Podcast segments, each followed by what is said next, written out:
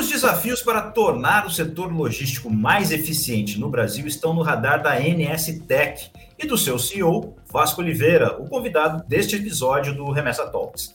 A NS Tech é uma plataforma de software para logística com mais de 100 produtos e 19 empresas debaixo do seu guarda-chuva. A mais recente é a Trize, empresa de logística comandada pela gigante Cosan. Além da NS Tech, Vasco é sócio e CEO da Niche Partners e sócio da SK Tarbon, fundos que já investiram mais, em mais de 80 empresas de diferentes setores e tem 7 bilhões de reais em ativos. Fique ligado que o Remessa Talks de hoje vai dar destaque a um setor que cresce fora dos holofotes. Eu sou o Rui Gonçalves, você já me conhece, e te convido a ficar com a gente em mais esse episódio. Lembrando que o Remessa Talks é uma produção da Remessa Online, principal plataforma digital brasileira de transferências internacionais, parceira das startups e dos investidores nas operações de aporte de capitais. Vamos nessa! Começa agora o Remessa Talks o podcast da Remessa Online sobre o mundo dos negócios das startups. Vasco, muito bem-vindo ao Remessa Talks. Obrigado aí por esse papo aí, nesse, nesse pequeno intervalo que você tem na sua agenda. E eu acho que vai ser muito produtivo e a gente vai ser tão rápido quanto as entregas que as empresas de logística que são atendidas por vocês são. Obrigado mesmo. Legal, muito obrigado, Rui, pela, pela e remessa, e remessa Talks aí, pela, pelo convite. Legal. Uma honra. Explica para a gente o seguinte: a gente está falando de um setor que no Brasil representa 12% do PIB e emprega aí só diretamente na, na frente de um volante praticamente um milhão de pessoas. Né? Esses últimos anos, com a pandemia, o comércio eletrônico avançando drasticamente, a logística ficou ainda mais necessária, a gente começou a sentir ela na ponta. Mas a logística é muito mais do que isso, né? Enquanto você pode transportar um pequeno produto, tem gente transportando aí toneladas e toneladas de grãos, né? Conta pra gente aí quais são os desafios do setor de logística que vocês têm se proposto a tentar resolver com tecnologia a todo esse tempo. Tá bom. Deixa, deixa eu voltar um pouco no tempo, né, Rui? E acho que conectar, contar um pouco da história que vai conectar um pouco com o momento que a gente está vivendo, né? Então, é, eu tenho 47 anos, mas sou empreendedor desde os 20. Já montei várias empresas. A primeira empresa que eu montei foi uma empresa de tecnologia. É, e depois, aos 23 anos, eu montei é, uma empresa que eu fui CEO por 16 anos e presidente do conselho nos últimos cinco, é, que chamava-se AGV Logística. É, e, e, basicamente a gente era um grande operador logístico. A gente vendeu a empresa dois anos atrás para o grupo da grupo Fenza mexicano. É, a AGV ela era a segunda maior operadora logística integrada de armazenagem e transporte do Brasil. Né? E eu costumo dizer que assim, é, primeiro logística é um termo muito amplo, né? é igual você falar varejo, né? É, varejo, é, posto de gasolina é varejo, é, um, Pão de Açúcar, que vende alimento, é varejo. Um, o, a Vivara, que vende joia, é varejo. E no final do dia, é, são empresas completamente diferentes. A logística é a mesma coisa. É, tudo que a gente está movimentando aqui de produtos por trás tem uma infinidade de empresas, pessoas, tecnologia ajudando a fazer com que esse produto chegue da maneira mais eficiente, mais barata, com menos risco na mão dos clientes. Né? E, e, e, a logística ela vem ganhando muita complexidade ao longo das últimas décadas. Né? Então, acho que um exemplo que eu gosto de, de, dar é quem gosta de cerveja, 20 anos atrás tinha três opções. Você podia ir lá na Ambev escolher se queria Skol Antártica ou Brahma de 600 ml. Né? E hoje é, você tem aí uma infinidade de, de produtos novos sendo lançados é, a cada semana e quando você vai para o lado, isso no lado da indústria, quando você vai para o lado da venda, é, antigamente você tinha basicamente hipermercado e supermercado. Hoje você tem também uma infinidade de canais é, e agora cada vez mais o online é, e o omnichannel sendo uma realidade. Então, é, para você poder é, lidar com toda essa complexidade, né, é, obviamente tem muitas empresas que acabam trabalhando para poder é, ajudar e resolver é, os problemas é, de vários dos atores dessa cadeia é, e são empresas, às vezes, muito especializadas em resolver um problema específico de um ator específico. Né? Então, é, o que a gente veio a fazer aqui na, na Inestec é ter uma plataforma que ela se foca é, em, em, ajudar as empresas que principalmente de, dependem do transporte rodoviário, que o Brasil é um país que ele, ele roda é, no caminhão, né? É, a ter mais eficiência na sua logística, né? É, reduzir custo, reduzir acidentes, reduzir veículos rodando vazio, é, consequentemente CO2, é, ajudar a reduzir roubo de carga é, e no final do dia fazer com que toda a sociedade se beneficie através de uma melhor eficiência logística todos esses, esses pontos aí que você trouxe, né, desde a da eficiência do caminhão rodar menos sem carga, ou seja, sair de um lugar e, e ali perto da onde ele descarregou, ele já conseguiu um novo frete. E também da segurança, tudo isso está dentro do radar das empresas debaixo do guarda-chuva da NSTEC? Sim, sim. É, na verdade, assim, a, a gente, é, como plataforma, né, e, e eu, eu, tive o benefício de ter vivido esse mercado por mais de 20 anos, né, é, no final do dia, é, por trás de um transporte físico, você sempre vai ter é, um, um, caminhão com um motorista, né? e hoje, se a gente excluir toda a parte de exportação de é, commodities agrícolas, minério, é, praticamente 95% do que é transportado no, no, Brasil passa por um caminhão. É, quando a gente olha isso, por trás normalmente vai ter sempre um motorista e um caminhão e quase sempre uma transportadora. Né? E, e, a terceira persona é, principal dessa cadeia é o embarcador, que a gente chama, que é o dono da carga. Né? Então, é, a gente foca em especial nesses três elos, que, que são o, o motorista, que hoje no Brasil nós estamos falando de 2,4 milhões de motoristas comerciais de carga, né, de empresas que não são de frota própria, é, estamos falando de 160 mil transportadoras e mais de 700 mil embarcadores. Então, é, essas são as três personas principais, mas é, além de, desses três elos, você tem uma, uma série de outros participantes da cadeia. Por exemplo, corretoras de seguro, é, seguradoras que, que vendem seguro para essa cadeia, é, fornecedores como postos de gasolina, montadoras, é, empresas de pneu, é, a parte de produtos financeiros. Então, o que a gente vem fazendo é, é identificando as principais dores e trazendo soluções para essa plataforma das principais dores que estão por trás do setor que, como você falou, movimenta aí mais de 12% do PIB do Brasil, quase 13% do PIB do Brasil é gasto nessa logística. Só para você ter uma ideia, quando você compara com números dos Estados Unidos, lá se gasta 7,8. Né? Então, a gente tem um gap enorme e parte disso se explica pelos modais, né? Porque transportar por caminhão é mais caro que transportar, por exemplo, por, por ferrovia. E a gente não tem a mesma malha ferroviária que os Estados Unidos têm. É, então, parte disso tem a ver com infraestrutura, mas grande parte disso tem a ver com produtividade. E, e, e, e nada melhor que tecnologia para ajudar a aumentar a produtividade do setor. Né? Então... Você, falou, você, trouxe dois dados que eu acho que, que, é, que, é, bom a gente trazer o comentário. Então, o primeiro foi justamente esse. A gente está falando de 12%, mais de 12% do PIB, enquanto os Estados Unidos está falando aí em torno de 7%. Nesse segmento, quanto mais você gasta com logística, menos eficiente você é. Né? O ideal ah. é que a logística seja uma, um percentual menor do PIB, que significa que a gente está gastando muito com transporte, só para levar alguma coisa de um lado para o outro. E um outro número que você trouxe, que são os 2,4 milhões de transportadores, né?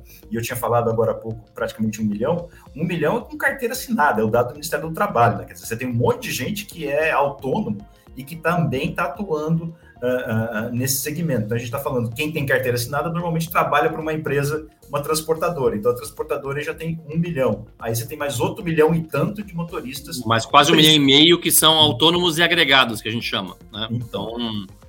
E que precisam também da tecnologia, uh, no formato de um aplicativo num celular, simplesmente para conseguir pegar o seu frete sem um atravessador, né? encontrar o local dos, onde buscar o seu frete sem que precise dirigir uma longa distância, porque se ele dirigir muito para pegar o frete, ele vai ser menos remunerado e o frete vai ficar mais caro, né? Claro. e, e, poder trazer agilidade, porque a gente está falando agora de tempo, né? Uh, você tem aí, é, é, você pega a questão do mercado livre, ele te oferece entregas às vezes em menos de 24 horas, dependendo do horário que você fizer uma compra. Ou seja, quando você fala da complexidade, a gente está falando de tudo isso, quer dizer, é uma infinidade de coisas que está acontecendo e que está colocando, testando o setor ao extremo, né? Exatamente isso. E, e, e, e como você falou, né, para dar um outro dado, é, o que é um caminhão produtivo? É um caminhão que está sempre rodando né, e sempre cheio, né? E, sempre visível também, porque também é outra coisa que você quer saber onde está a sua carga. Né? É, na prática, a, a, gente tem tecnologia na nossa plataforma para todos esses pontos, porque hoje é, 40% dos caminhões, quando eles estão rodando, eles estão rodando vazio. O que, que significa isso? É, mais poluição, mais CO2 na atmosfera, é, mais trânsito, porque obviamente está rodando sem precisar, não deveria estar tá rodando, né? Então, é, as nossas tecnologias elas ajudam a exatamente a resolver todos esses problemas, né? desde otimizar é, a malha logística para que você rode um caminhão cada vez mais cheio, é, dar visibilidade para onde está esse caminhão, é, ajudar a você contratar no menor custo possível, é, no caso do motorista, ajudar o motorista a achar a carga também. Então, isso tudo faz parte de soluções que estão é, dentro da nossa plataforma. Eu me lembro que quando o Nelson Piquet deixou a Fórmula 1, ele investiu e acho que ele foi o primeiro a trazer uma tecnologia de monitoramento de caminhões via satélite. Isso, existe como, até hoje a companhia. É, como isso já tem mais ou menos uns 30 anos, GPS virou a coisa mais banal do mundo de lá para cá, eu imagino que soluções para esse tipo de questão de rastreamento elas estão mais evoluídas. O que, que é hoje o grande problema que precisa ser atacado? Eu, eu diria que o maior problema de todos é, é exatamente esse problema da produtividade de caminhão rodando vazio. Né? Então, se você imaginar que hoje só em transporte rodoviário no Brasil é, são gastos mais de 300 bilhões por ano, 40% disso está rodando vazio, nós estamos falando de, é, no final, três Bolsa Família por ano gasto com desperdício né, de caminhão rodando vazio que não precisaria estar rodando vazio. Então, você conseguir fazer é, essa. O, o, quem tem o caminhão e quem tem a carga né, é, se encontrar de uma maneira mais eficiente esse é o problema maior do ponto de vista de tamanho financeiro. Né? Mas não é só esse, né? Então, é, para dar um exemplo, é, por ser um setor também muito informal, é um setor onde não só é informal, mas tem muito pouca informação disponível, né?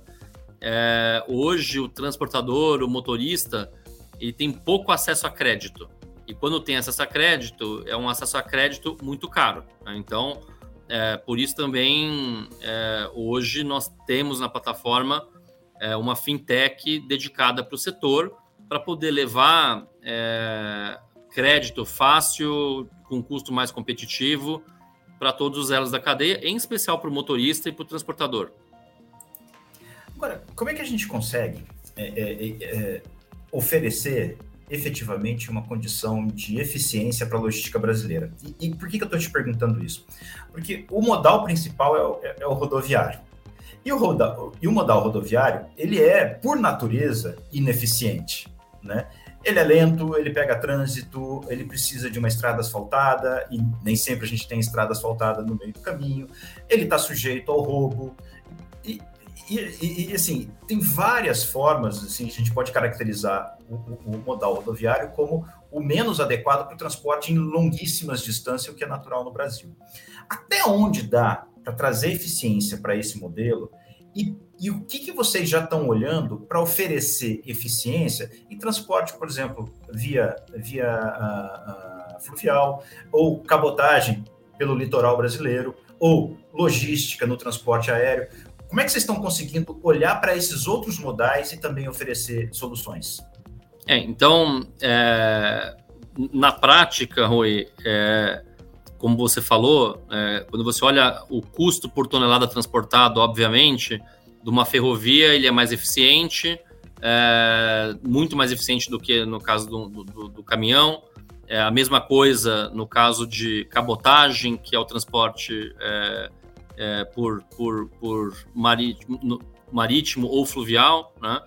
É, a, a, gente na Nestec também está por trás desses setores. Né? Então, existem soluções nossas, por exemplo, em praticamente todas as empresas de cabotagem do Brasil que usam, por exemplo, sua torre de controle baseada na nossa tecnologia. É, nós também temos soluções que estão, por exemplo, ajudando a Rumo, que é do grupo Cosan, né, através da Trize, que é esse investimento mais recente que você já citou, é, a operar com mais eficiência. Né? Então, é, no final do dia, é, cada vez mais você vai ter a intermodalidade. Né? Então, a parte do, da carga ela vai seguir por caminhão, depois ela pode ir pelo, pelo pela ferrovia, é, mas é, infelizmente, por nível de serviço, é, por N razões, a maior parte desse transporte ele é e será e continuará sendo feito por caminhão. Né? E não é só no Brasil. Mesmo nos Estados Unidos, você também tem isso, na Europa, idem. É, lá você tem mais ferrovia do que aqui, mas a maior parte do transporte ele acaba sendo feito também por, por, por, por, por caminhão. É, se fala muito é, na parte é, de caminhão autônomo, é, que esse caminhão vai rodar sem motorista, mas na verdade a gente acha que isso vai demorar bastante para chegar no Brasil, né? É só você olhar, por exemplo, para dar um exemplo que está próximo da gente, que é posto de gasolina, né? Então, se você vai para os Estados Unidos, lá não tem frentista. No Brasil, até hoje tem, uma questão legal, né? Então, é, quando você vai para caminhão, é, você também tem entrega urbana. Como é que vai fazer para fazer a entrega na sua casa? Então, tem coisas que são mais complexas. Então, a gente acha que ainda vai. Tem muita coisa para evoluir, mas ainda é, o modal o modal rodoviário ele vai ser predominante é, por décadas é, e, e, ainda é, com a, com a figura do motorista à frente da, da, da, da operação. Que não, não quer dizer que você não possa melhorar muito, né? Então, é, o que a gente vem com a nossa tecnologia fazer é exatamente ajudar a, a, as empresas a buscarem a sua eficiência e, e reduzir custo e, e, melhorar nível de serviço é, é, ao mesmo tempo. No, no, uh, no, ano passado a gente recebeu, o Brasil recebeu uma bolada de dinheiro para investimento direto em empresas de tecnologia. E aí eu, eu, eu, eu perguntei para o CEO da Distrito, se eu não me engano, é, por que estava entrando tanto dinheiro no Brasil num segmento, num momento em que o Brasil não estava sendo atraente para o investimento direto, né, produtivo? Ele falou assim: é porque as startups têm condições de resolver problemas. E você há de concordar comigo que o Brasil tem problema demais para ser resolvido. Você entende dessa forma também? Tem esse espaço para poder crescer, porque a gente tem muito pepino para ser resolvido e a tecnologia pode ser um instrumento para melhorar isso? Mas sem dúvida, na verdade, é, eu acho que o, o, o, o Brasil está muito atrasado na média em quase todos os setores quando a gente compara o nível de, de é, automação e uso de tecnologia comparado com, com países mais avançados, é, o que consequentemente na outra ponta traz uma oportunidade enorme para o empreendedor é, de, de usar a tecnologia para resolver problemas, problemas enormes, né? É, e, e, diria que não é só na tecnologia, Rui. Se você olhar até agora, uma das coisas que esse governo vem fazendo com competência tem sido a área de infraestrutura. Né? Então, é, mudou-se algumas questões regulatórias ligadas a transporte que permitiram com que o que antigamente era só concessão, é, hoje, por exemplo, ferrovia, você consegue uma autorização apresentando um projeto que pode ser economicamente viável e você passa a fazer um investimento privado e operar isso é, de uma maneira privada, o que antigamente era um modelo muito mais amarrado. Isso destravou muito investimento na parte de ferrovia. Mais recentemente fizeram a BR do Mar, que também é para poder incentivar mais a cabotagem. Então, é, eu diria que tanto na parte de infraestrutura quanto na parte de tecnologia, os investimentos é, estão acontecendo. Né? é, e, e, a gente vai ver, sem dúvida, nos próximos anos, a, a produtividade e, e, a eficiência melhorar muito. É, a gente, como cliente pessoa física, já percebe isso, como você citou, né? É, a, como, a gente, como cliente, seja de um iFood ou de um Mercado Livre, de uma Magalu, é, a, a, rapidez das entregas, né? same day deliver, é, acontece hoje de uma maneira muito mais eficiente do que acontecia antigamente. Né? Isso tem, tem muito a ver com o uso intensivo de tecnologia. Muitas dessas tecnologias por trás tem a gente, apesar do cliente não enxergar. É, vocês são uma empresa que fazem negócio com outras empresas, né? Então, dificilmente vocês vão. A gente vai ouvir um nome é, com alguma sonoridade e falar assim: ah, isso daqui é um produto NS Tech. Agora, qual é a expertise de vocês? Onde é que está aquela. A, aquilo que vocês fazem como ninguém? Nós somos hoje, Rui, a plataforma mais completa é, para quem quer resolver problema nesse setor. Né? Nós, esse ano, devemos faturar é, algo entre 650 a 800 milhões aí de, é, é, esse ano, provavelmente. Né? É, a, a, grande maioria disso no Brasil, mas a gente também já está presente em México, Peru, Colômbia e Equador. É, também estamos crescendo internacionalmente. O que a gente faz como ninguém, eu diria que primeiro é, é ter a maior amplitude de produtos. Né? Então, acho que a gente consegue resolver mais, mais dores é, de, é, do que qualquer outra empresa consegue, né? de uma maneira mais integrada, é, mais simples e mais ágil. Né? Então, eu diria que esse é o, acho, acho que talvez o, o principal diferencial. Bom, você tem duas faces, né, Vasco? Você tem a face do, do CEO de uma empresa de tecnologia e você tem também, aí você veste o, seu chapéuzinho de investidor. Então, vou fazer o seguinte: a gente vai virar essa página aqui, vamos para a próxima rodada para falar um pouco mais de grana. Chegou a hora da próxima rodada. Agora aqui na, na próxima rodada, o que a gente vai falar é um pouquinho desse do, do dinheiro, né? Você tá, vocês, a, a, a, vocês estão você, né, dentro da, da Niche Partners e, e, e da Tarpon, estão aí com 7 bilhões de reais em ativos. São ativos diversos, mas você aí já, já demonstrou aí o, o, o, foco que vocês têm através da NSTEC no setor de logística. Como é que estão distribuídos esses investimentos aí e quem é que está recebendo mais dentro aí da, daquilo que vocês têm como tese de investimento? Então vamos lá. Na, na, Escatarpon hoje, é, nós temos três é, gestoras. É, uma que é a Tarpon Capital, que tem fundos de bolsa, é, que investem é, no Brasil e no exterior, principalmente Estados Unidos é, na parte de tecnologia. E no Brasil, a gente tem dois fundos principais, um fundo voltado para small caps, que é o Tarpon GT, que é o melhor, um dos melhores fundos do Brasil dos últimos 12, 24, 36 meses, e que investe em empresas pouco óbvias, que estão fora do radar.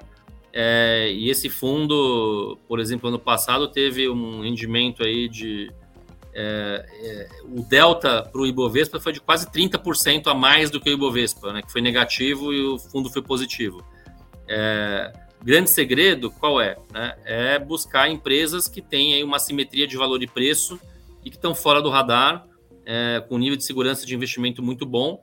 É, e a gente teve, no ano passado, por exemplo, acertos muito importantes. É, uma delas foi exatamente na área de logística de cabotagem, que foi a Login, é, a Kepler Weber, que eu inclusive sou, sou do conselho, né, o presidente do conselho é o nosso sócio Marcelo Lima, que está na área de armazenagem para o agronegócio, né, é, e tem várias outras. Né, tem um fundo que é o, o, o Tarpon Arro, que é mais focado em mid-large caps. Nesse fundo a gente tem é, várias posições importantes em várias empresas, desde healthcare, a, a, a outros negócios. Tá? É, na prática, é, além da Tarpon Capital, a gente tem também a 10B, que investe em empresas do agro. Tá?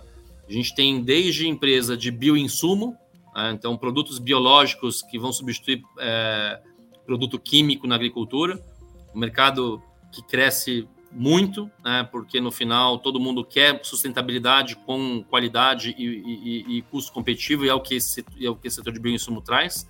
A empresa está crescendo muito, que chama Agrivale. A gente tem a maior plataforma é, de tecnologia para pecuária do Brasil. Então, são, na verdade, quatro empresas embaixo de uma holding, é, muito forte na área de leite, mas também crescendo bastante na área de pecuária de corte. A gente tem empresas é, na área, é, tem a própria Kepler Weber que eu, que eu falei, né? Então, é, hoje, se a gente pegar de maneira direta e indireta, nós estamos falando de. A gente investe aí, talvez, em mais de 40 empresas atualmente, né? Algumas públicas, como eu falei, e, e certamente aí, é, nesse momento, acho que quase 30 privadas. Fizemos recentemente um investimento numa empresa de educação para o agronegócio, né? É a principal empresa de educação do agronegócio para o Brasil. É, então, no final, a gente, a gente tem. O que, que a gente tem em comum? Né? É, são, nós temos bastante capital proprietário empregado, então a gente está aqui muito preocupado com, com, com, a qualidade dessas empresas. Via de regra, são empresas de, de bom crescimento, boa geração de caixa, com times muito bons. É, e, e, e, cada vez mais com tecnologia na história. Né? Então, é, no final, não tem um setor que tecnologia não esteja não esteja disruptando, a própria Kepler, que é uma empresa que tem aí quase centenária, quando a gente olha hoje, muitas histórias aí que, que a gente vem desenvolvendo na parte de, de IoT para silo, é, para poder é, você ter aí, de fato, uma maior é, gestão e qualidade dos grãos que, que são armazenados dentro dos silos, que a gente hoje tem é, disparado o maior share do Brasil. Então, no fundo, é, tem, tem muito investimento em tecnologia em qualquer setor, né? É, porque tecnologia hoje, quem não investe em tecnologia está fora do, do, do, negócio, né? Então, eu vou abrir um parênteses aqui, porque você falou de investir em empresas públicas, e como na internet tem o perigo dos cortes, empresas públicas entendam empresas listadas em bolsas de valores, não tem nada a ver com empresas estatais ou empresas que têm Perfeito. dinheiro público nelas, né? Perfeito. Uh, você, falou, você também comentou da Kepler Weber, e na hora que você falou esse nome, me veio na cabeça, assim, eu sou do interior de São Paulo, então eu rodei muito pelas estradas do interior e o que eu mais vi era silo com uma placa gigantesca escrito Kepler Weber por onde eu passava. É, a Kepler é uma empresa fantástica, que tem, que eu falei, tem quase 100 anos, é uma empresa de origem no Rio Grande do Sul, é, tem quase... É, 60% de share dos silos no Brasil, então é difícil você andar pelo Brasil e não ver um silo Kepler, né? É, apesar da gente ter o maior déficit do mundo né, em, em, silo. Então a gente deveria ter muito mais silo do que tem. É, é e achar uma grande oportunidade, campeão, né? uma, uma, grande oportunidade, né? Porque a empresa tem um espaço enorme para crescer, é, porque o Brasil não para. O, o agro é uma potência, né? Hoje, mais de 20, 25% do nosso PIB vem do agronegócio e vai continuar crescendo, porque nós temos que alimentar 10B, vem da alusão aos 10 bilhões de pessoas que a gente tem que alimentar até 2050. Né?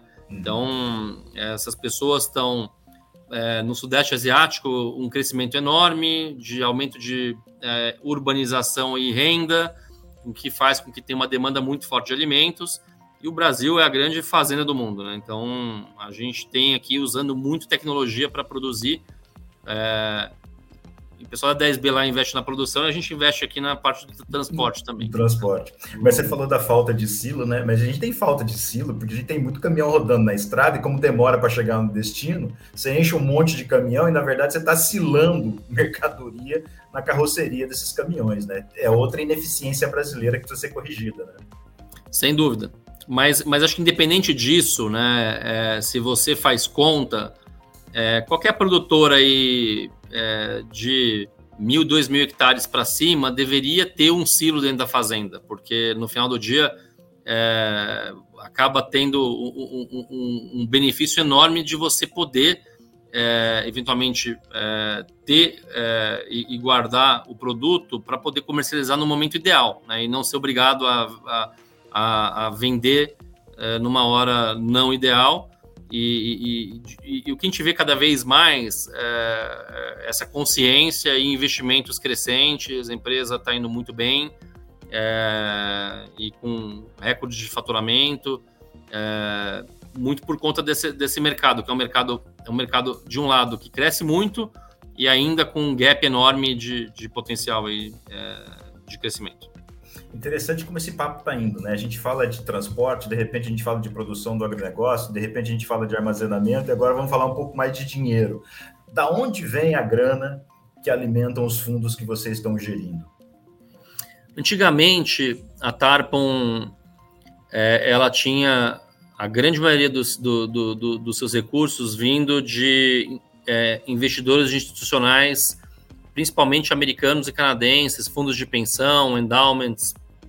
É, mais recentemente, de, de dois, três anos para cá, a gente optou por buscar é, recursos mais no Brasil, em especial com, com famílias, e aí depende, depende um pouco do perfil de investimento. Né? Então, se você olhar para os fundos de bolsa, é, esses fundos estão nas principais plataformas de investimento do Brasil, então você, pessoa física, pode investir né? é, direto via plataforma, ou via o seu assessor, ou via o seu family office. É, quando a gente vai para investimentos privados, que estão falando de investidores um pouco mais sofisticados, com uma visão de prazo maior, o que a gente busca são famílias, muitas das quais são, são próximas nossas.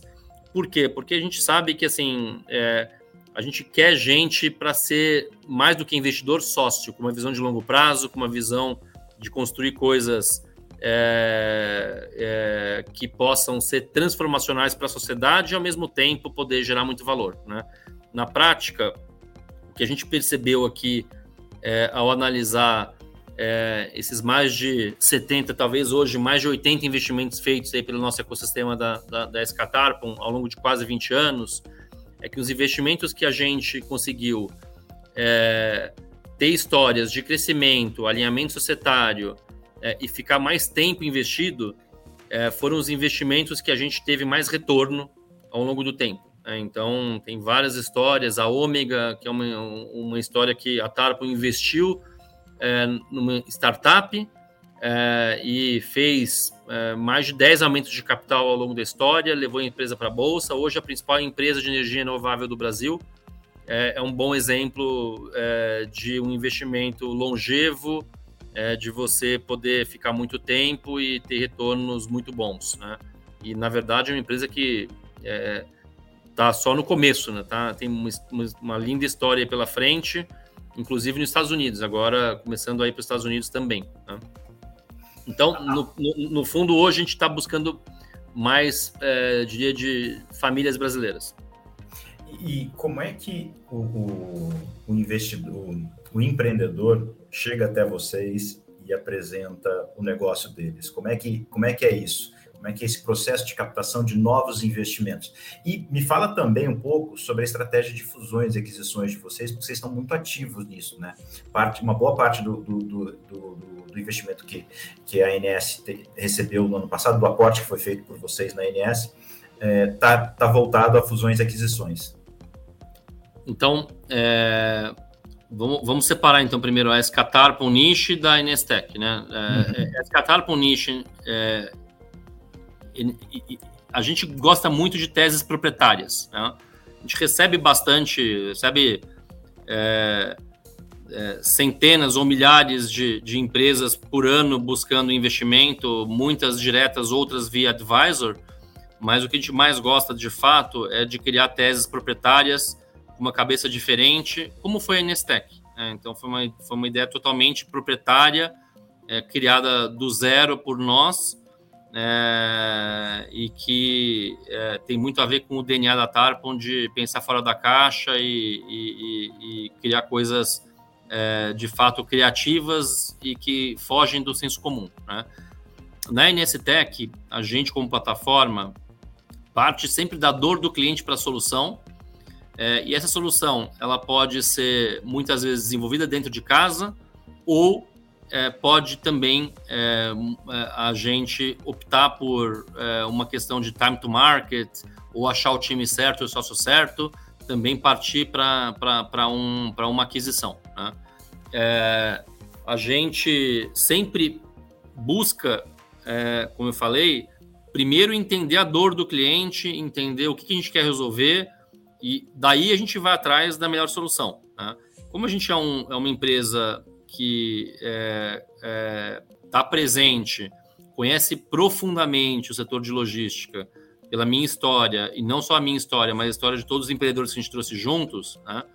É, acho que é muito difícil ter uma empresa que a gente não conheça é, que está nesse, nesse setor, é, e, e, isso faz com que praticamente todo qualquer negócio que está nessa área passe por nós. Né? É, nós acabamos fazendo uma fusão no ano passado com o grupo Praxio, que é controlado por um fundo sueco chamado Greenbridge. Né? E o que a gente quer fazer, de uma certa forma, é, é, é repetir um pouco a história do que é, o principal sócio da Greenbridge, que é o Ola Holland, junto com o Melker Shore, é, acabaram fazendo na Hexagon. Né? a Hexagon é uma empresa sueca que, há 20 anos atrás, é, valia 100 milhões de dólares, um pouco mais de 100 milhões de dólares, e hoje, depois de 20 anos, tem um market cap de 35, por volta de 35 bilhões de dólares. Né? Então, eles fizeram, nesse caso, a partir da Suécia, essa plataforma que hoje está no mundo inteiro. A gente quer, de uma certa forma, replicar essa história é, com foco em logística, é, inicialmente Brasil e América Latina, mas a ideia é, é ficar investido nisso por décadas e estar tá no, no, mundo inteiro, inclusive. Né? Então, é um pouco do que a gente quer, quer fazer aqui. E a gente é, tem então essa metodologia de partir da dor para a solução, é, da solução para potenciais é, ou desenvolvimento próprio ou fazer investimentos. Hoje, só em tecnologia, nós estamos falando aí de aproximadamente 500 pessoas na área de tecnologia, desenvolvendo tecnologia proprietária, é, que certamente muitas delas têm potencial para estar no mundo inteiro. E aí, falando um pouquinho das fusões, saindo da, da, da caixinha da, da e indo direto para de volta para a NSTech, como é que está aí a, a, proposta, a estratégia de vocês de fusões e aquisições? Então, é o que eu falei, né? É, é, a, a, fusão e a aquisição é uma consequência é, de um problema que a gente quer resolver. Né? Então, é, a gente não parte do pressuposto que a gente tem que fazer o M&A, a gente parte do pressuposto que a gente tem que resolver o problema do cliente. Né? Então, e aí, é, ao querer resolver aquele problema, a gente vai, aí sim, fazer uma análise se a melhor maneira de a gente resolver é através de um M&A ou desenvolver dentro de casa. Né? É, porque, na verdade, é, o M&A também, ele, é, ele como tudo na vida, tem os prós e os contras, né? Então, a gente tem que achar o time certo, o sócio certo, porque a gente gosta de trazer o sócio é, para a plataforma, é, porque a gente acredita muito que, assim, o sucesso de qualquer empresa, na nossa opinião, está calcado, via de regra, em duas coisas, que é foco e cultura. Né? Então, na prática, a gente acredita muito no foco, é, em ter empresas que fazem poucas coisas com muita profundidade, né? E, e, e, via de regra, as empresas que a gente trouxe para a plataforma são empresas que são líderes nos seus nichos e subnichos. É, e o que levou elas à liderança tem a ver exatamente com o foco do empreendedor original é, e do seu time em resolver aquela dor, aquele problema, é, e a cultura que foi construída ao longo, do, ao longo dos anos, é, e isso a gente quer sempre preservar. Né? Então, dar muita autonomia, trazer recursos que eventualmente careciam para essas empresas, mas é, no final do dia, para o cliente final, é, cada vez mais ter uma plataforma onde ele possa resolver tudo de uma maneira unificada, é, com muita agilidade, facilidade é, e conseguir encontrar tudo que ele precisa num único lugar. Bom, além do, dos investimentos que vocês têm feito no Brasil, você falou que, que o braço da, de investimento aí da, um desses seus tentáculos, né, que é a Escartarpum, está investindo também bastante na América Latina. É, efetivamente, é, empresas fora do Brasil, para virem para debaixo do, do guarda-chuva da NSTech, vocês também estão de olho nessa expansão? Sim, é, é, a, a, gente é, tem hoje uma empresa que tem sede no México, que já está operando a partir do México, é, Colômbia, Peru e Equador. É, mas sim, existe um plano de, de, de, não só levar as empresas brasileiras, mas também olhar no tempo para potenciais é, M&As dentro dessa lógica sempre. Do cliente para a solução, é, do cliente para a dor, da dor para a solução, é, e buscar ver como que a gente resolve da melhor maneira possível. Né? Nós temos empresas fantásticas brasileiras que vão fazer o caminho inverso, que vão sair daqui para o resto do mundo. Né? Então, isso sem dúvida vai acontecer.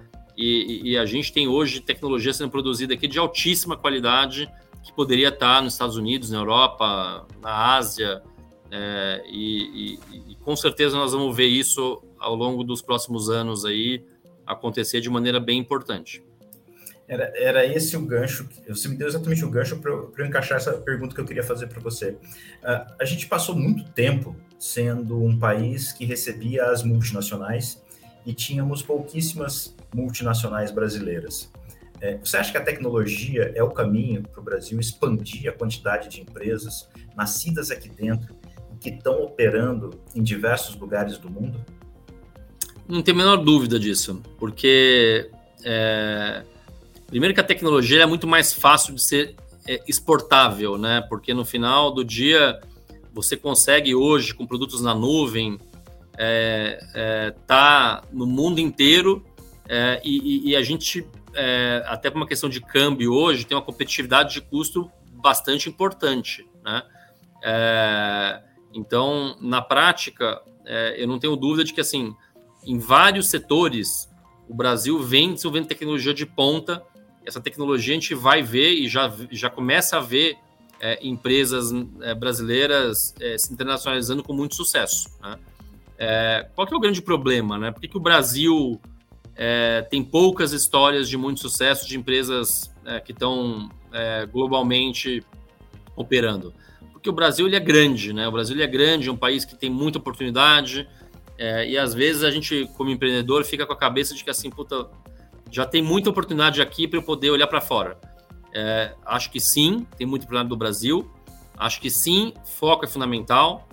É, mas quando você pensa num projeto como o nosso, que a gente quer estar tá por décadas é, investido, né, é, eu não tenho dúvida de que a gente é, estará é, com tecnologia brasileira em todos os continentes no tempo. E, e, e, tem mais, né? Se, se a visão do investidor é não concentrar investimento para diluir o risco, por que concentrar investimento num único país quando você pode fazer isso globalmente, principalmente agora, né? Perfeito, com certeza. Legal. É exatamente isso. Vasco, é, nosso tempo aí chegou ao fim. Quero te agradecer demais por esse papo. Acho que foi bem legal, foi a gente, a gente extrapolou a ideia de falar de startup, a gente falou, cara, de, de desenvolvimento aqui. Eu acho que a gente falou de desenvolvimento, de oportunidade de negócio. Quero desejar para você muito sucesso e, e, te agradecer demais esse, esse, tempo que você dedicou ao Remessa Talks. Muito obrigado, obrigado pelo convite aí, fico muito feliz por, por estar aqui com vocês. E, e é o que você falou, né? no final, eu acho que as startups o que elas fazem é ajudar o país a se desenvolver. Eu acho que, assim, para mim, nada ajuda mais o país do que o empreendedorismo. Né? Então, eu sempre fui empreendedor e tenho uma paixão enorme por estar ajudando outros empreendedores aí para um outro patamar. E isso faz parte do nosso propósito, que é melhorar o mundo através da logística na Nestec e não só na Nestec, mas também na Nescatar com em vários outros setores. Tá? Então, muito legal. obrigado pelo, pelo, pelo convite. Legal, legal. E eu quero agradecer demais você que acompanhou a gente até aqui, que, que ficou curtindo esse papo. Uh, e lembrar que o Remessa Talks é uma, uma iniciativa da Remessa Online, principal plataforma uh, brasileira de transferências internacionais, parceira das startups e dos investidores nas operações de aporte de capitais. A gente fica por aqui e se encontra na, nossa, na próxima semana. Até lá! Esse foi o Remessa Talks, podcast da Remessa Online. A gente se encontra na próxima rodada.